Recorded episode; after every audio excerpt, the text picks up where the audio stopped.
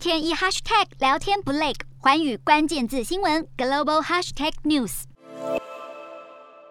正在为下个月大选摩拳擦掌的澳洲总理莫里森被问及中国与所罗门群岛的安全框架协议时，莫里森说：“中国不能在澳洲家门口的地区建立中国海军基地，而他已经得到所罗门总理苏加瓦瑞的保证，不会让中国在所国建立海军基地。”而中国则说，这个海军基地纯属谣言。除了驳斥莫里森，顺道连美国一起呛。澳洲人报二十五日公布最新民调显示，在野的工党支持度依然比莫里森领导的自由党领先六个百分点，而一向被指亲中的澳洲工党日前才来个大转弯，由港魁艾班尼斯亲上火线，狠批中国独裁。如今莫里森不甘人后呛辣反中，这到底能不能拉抬选情，有待观察。